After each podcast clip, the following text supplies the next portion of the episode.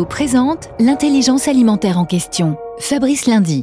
Openfield du groupe Bioline by InVivo, c'est une plateforme d'expérimentation en plein champ, en activité depuis plus de deux ans à Milly-la-Forêt dans l'Essonne et présentée cette semaine à l'ensemble de la distribution agricole, coopératives et négoces. Olivier Descroisettes, vous en êtes le directeur. Quel premier bilan en faites-vous? Effectivement, deux ans et demi déjà passés sur ce dispositif expérimental. Pour rappel, hein, cinq rotations sur une durée de cinq ans, sur lesquelles on travaille des thématiques autour de la lecture de conservation des sols, du bas carbone, Typiquement, on a des belles surprises puisque sur les betteraves, on a atteint plus de 50% de réduction euh, d'usage des produits phytosanitaires et également sur d'autres cultures telles que le blé ou l'orge, on est sur des réductions de carbone de moins 20%. Le rendement est au rendez-vous et cerise sur le gâteau, on améliore également de plus de 20% euh, les coûts de productivité. Merci Olivier Descroisettes.